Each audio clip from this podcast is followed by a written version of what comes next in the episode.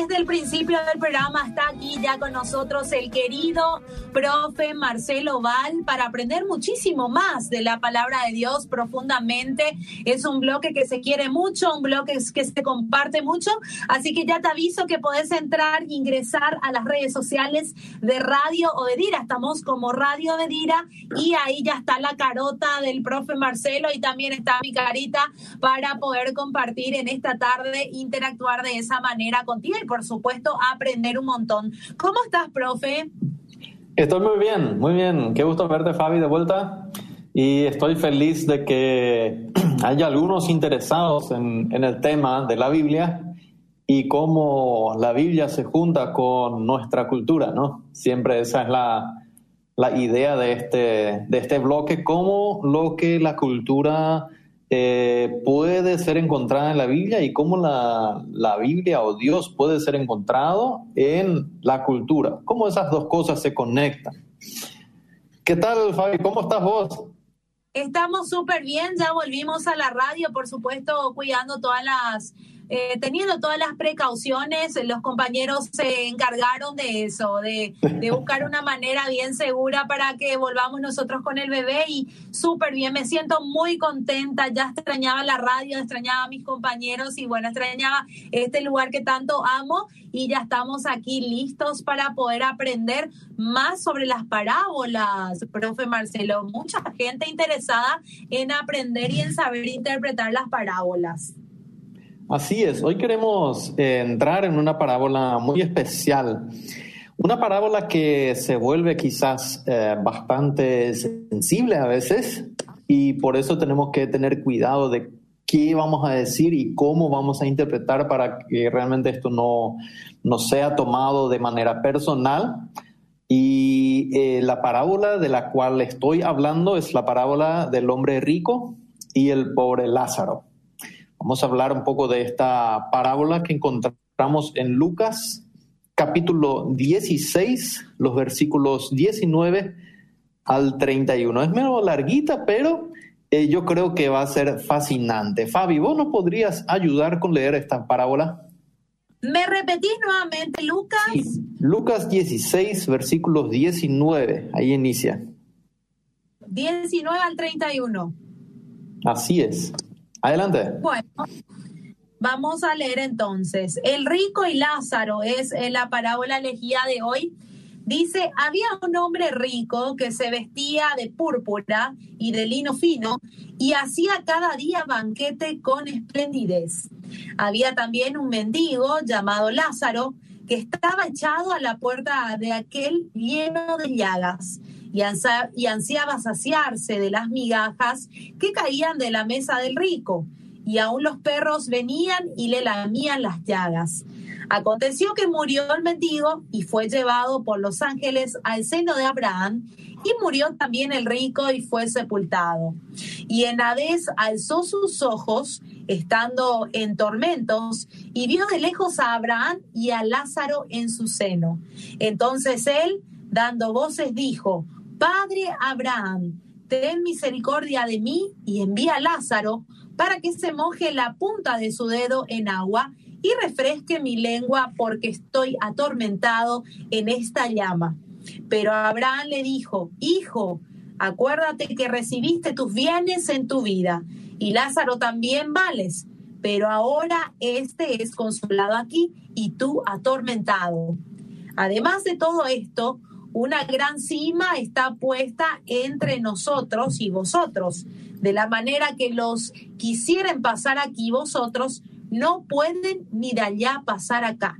Entonces dijo, te ruego pues, Padre, que le envíes a la casa de mi Padre, porque tengo cinco hermanos para que les testifiques, a fin de que no vengan ellos también a este lugar de tormento. Y Abraham le dijo, a Moisés y a los profetas tienen, oíganlos.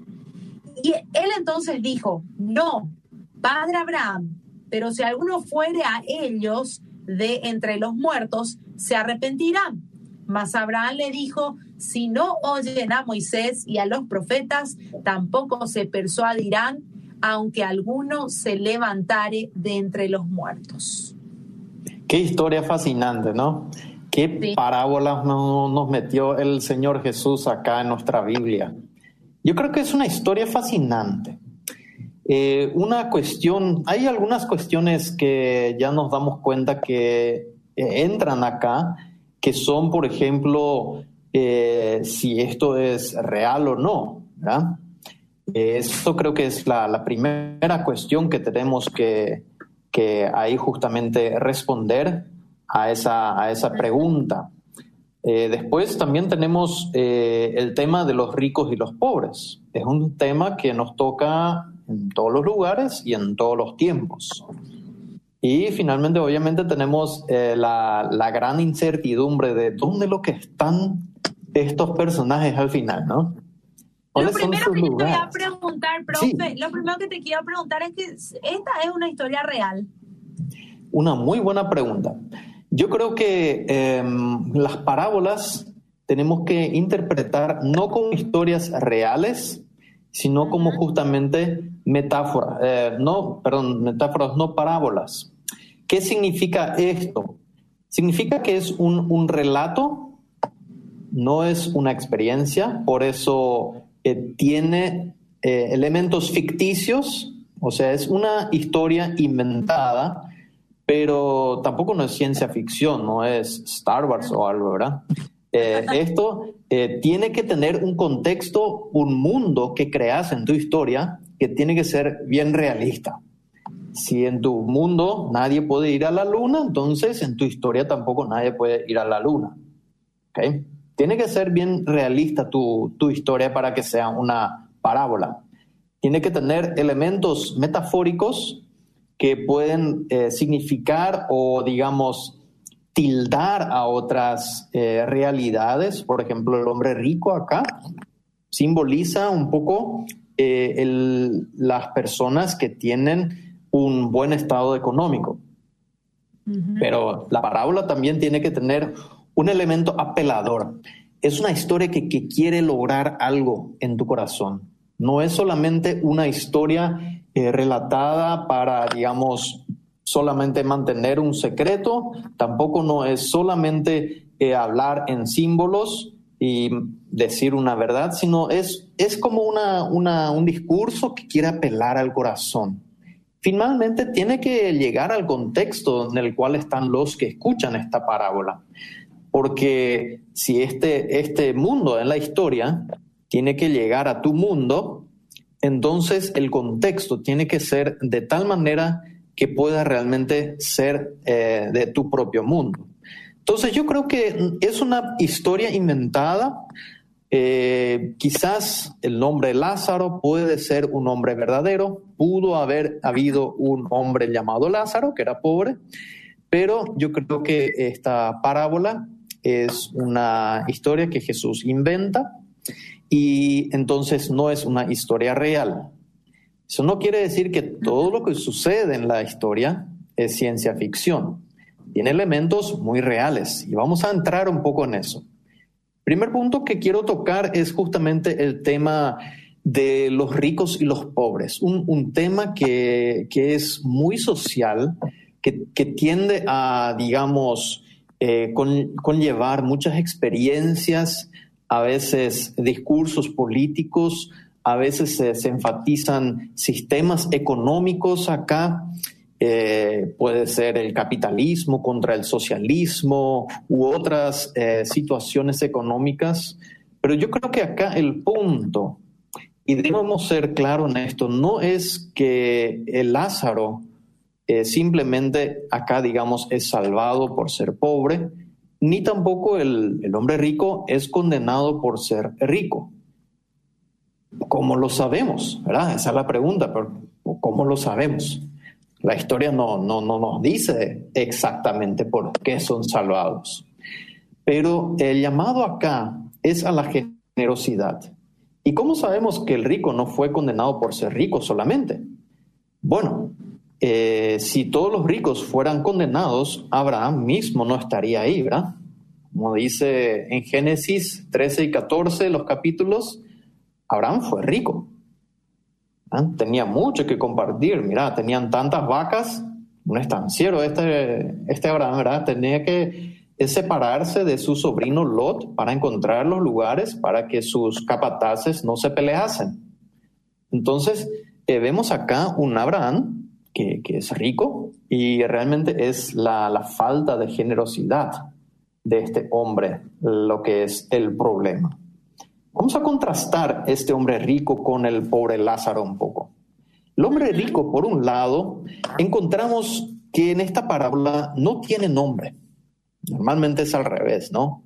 Un pobre loco ahí le preguntó al, al Señor, ¿verdad? Y viene todo el título, todo el, el nombre, su excelencia, quizás le agregamos, ¿no? Acá es al revés, el rico no tiene nombre, contraste, Lázaro sí tiene nombre, ¿no? Por eso yo creo que la historia es contada así para que tenga un nombre el pobre, y quizás fue un, nombre conocido, quizás no, quién sabe.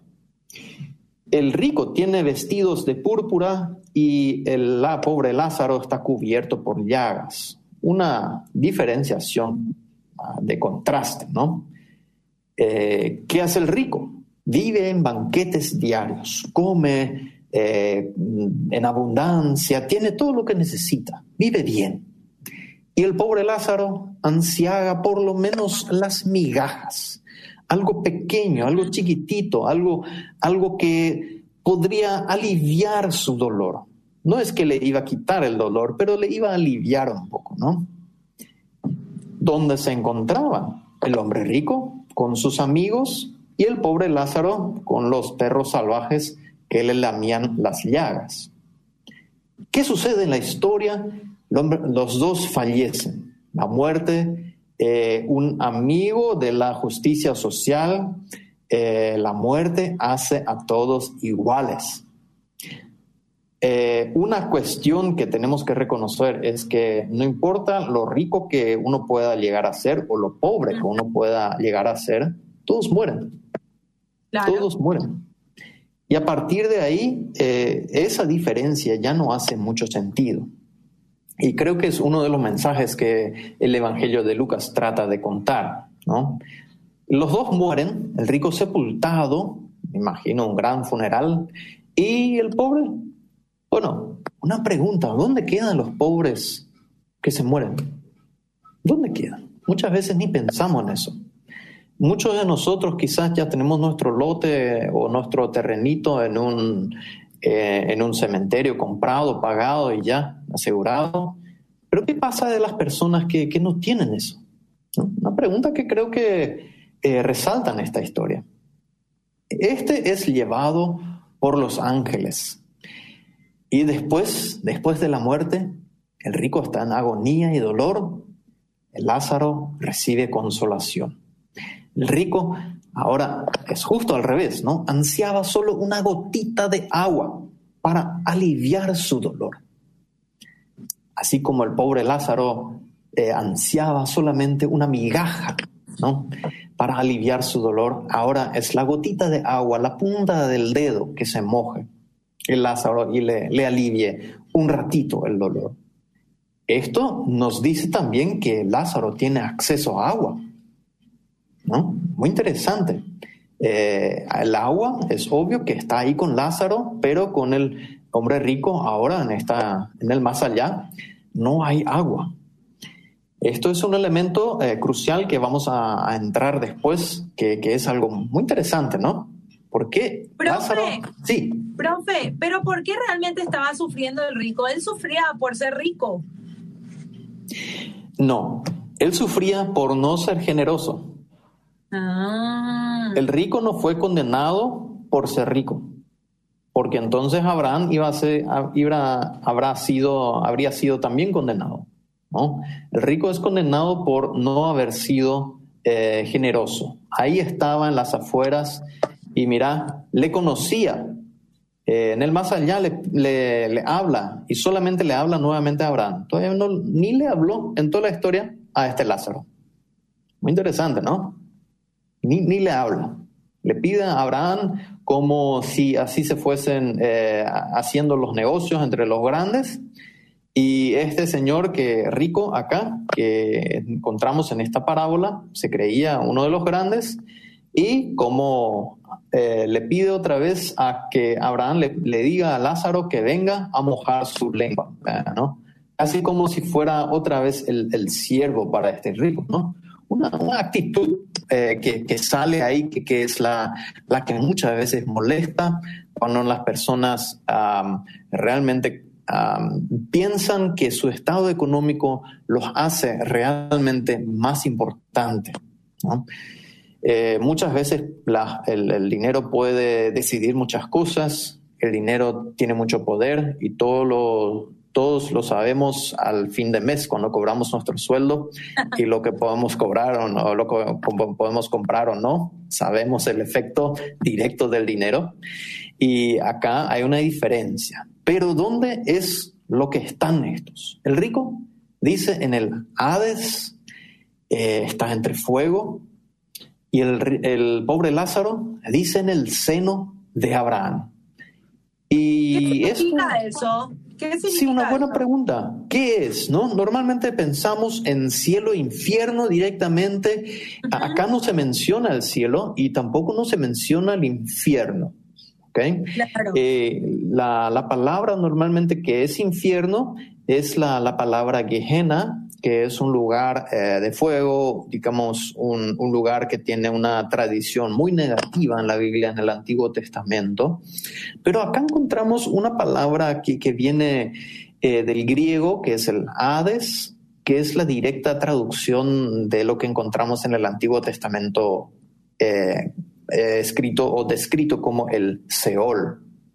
Un lugar raro, un lugar eh, podríamos definirlo como en el inframundo, sea donde fuera, ¿no?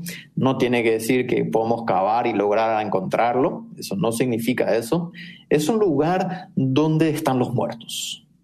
Y en el Antiguo Testamento, y eso es lo interesante acá, vemos que eh, buenos y malos se encuentran en el Seol. Si están separados o no, si algunos sufren o no, y otros son bendecidos ahí o no no nos dice el Antiguo Testamento. Solo sabemos, por ejemplo, en Génesis eh, podemos encontrar que Isaac se encuentra en el, o sea, lamenta que tristemente va a ir al Seol, su alma, porque eh, algo le pasó a su hijo José y ahora a Benjamín, su otro hijo, le va a pasar otra cosa. Y Coré, con su grupo rebelde contra Moisés, la tierra los tragó al abrirse y terminan también en el mismo Seol. ¿No? Estas son, son cuestiones que en nuestra cultura a veces no, encajan demasiado bien. Y yo creo que acá hay un, desfasaje a veces entre lo que nosotros hoy en día nos, nos eh, hacemos o en nuestra, nuestra mente y lo que la Biblia eh, habla o, quiere transmitir. ¿De qué lugares estamos hablando acá? El lugar de tormento donde hay fuego y el seno de Abraham.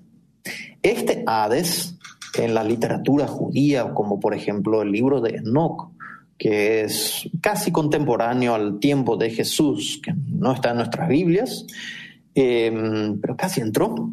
Interesantemente, habían algunos padres de la iglesia que querían que este libro entre y vemos mucha conexión, porque ahí encontramos también este valle o el abismo que separa los buenos de los malvados después de la muerte, ¿no? Que encontramos en esta misma parábola.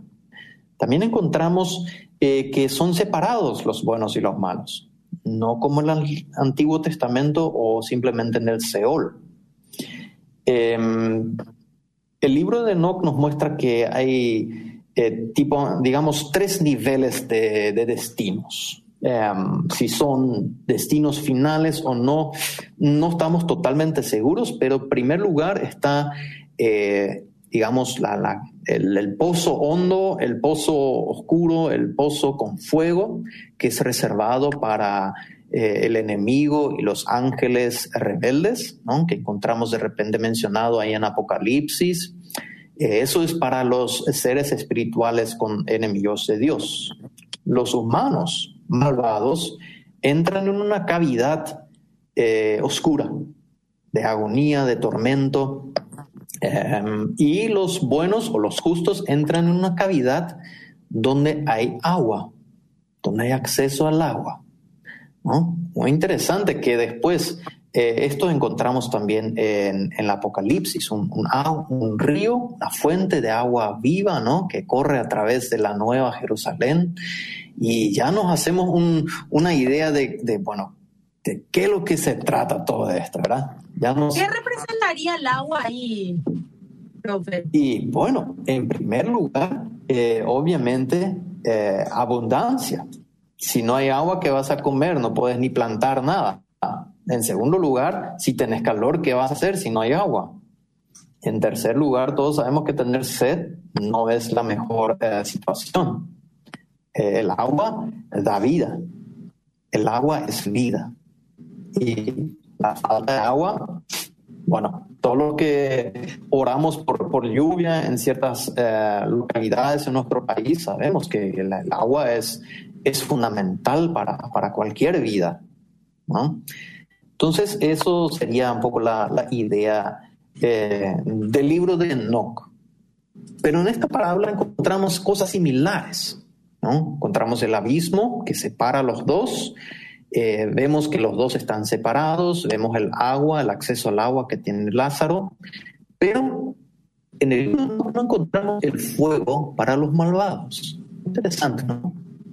Ni tampoco nos vemos que eh, hay un diálogo entre los, ya fallecidos. Esto creo que es parte de, lo, de la ficción quizás de la historia, pero puede ser que en el más allá podemos ver dónde terminan las otras personas. ¿no? Eh, Jesús tiene una, una, idea bastante interesante cuando justamente en el Evangelio de Lucas él termina diciendo en la cruz a su compañero de crucifixión, allá al criminal que se arrepiente, ¿no? Le dice, hoy estarás conmigo en el paraíso. Otra vez, no menciona el cielo, dice paraíso. Y es una, es una imagen, eh, son palabras, conceptos que se utiliza para hablar de lo que a veces hoy en día hablamos del, del cielo. Son lugares del más allá donde eh, las personas que eh, son fieles a Dios acabarán finalmente. ¿Dónde es? ¿Cómo, ¿Cómo va a ser? Creo que vamos a hablar un poco más ahora con el tema de que el pobre Lázaro no termina en el Hades, no termina en tormento, sino termina en el seno de Abraham. Y esto es algo medio raro, ¿no? ¿Cómo uno va a acabar en el seno de Abraham? El seno de Abraham no quiere decir más que al lado de él, muy cerca de él. Es eh, como el discípulo amado de Jesús en el Evangelio de Juan, ¿no? En esa famosa imagen de la última cena, se reclina contra el, pecho eh, de Jesús y está cerca de él, le muestra como que, ay, qué feliz estoy de que estemos juntos acá. ¿no?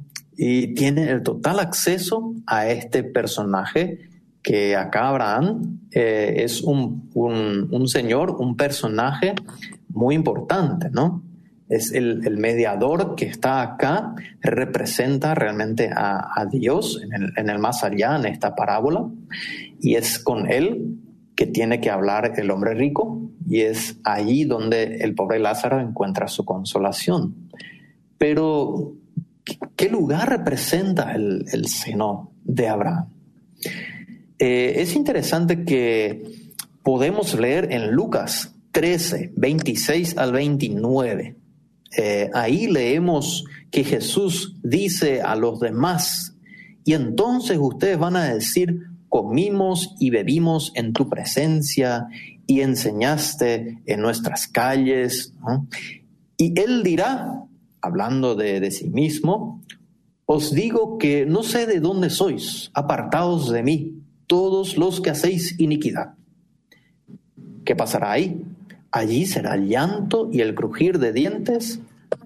Escuchen bien, cuando veáis a Abraham, a Isaac, a Jacob y a todos los profetas, ¿dónde los van a ver? En el reino de Dios. Pero vosotros, echados afuera y se sentarán ellos a la mesa en el reino de Dios.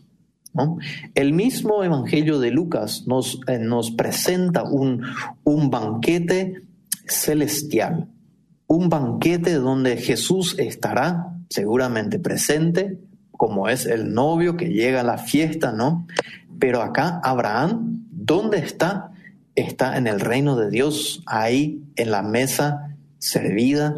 Y me imagino que lo que Jesús tiene en mente, y sus oyentes también, es esta escena, es esta imagen de Abraham en la mesa con los profetas, los patriarcas, y vemos que los banquetes ya teníamos con, con el hombre rico, ¿no?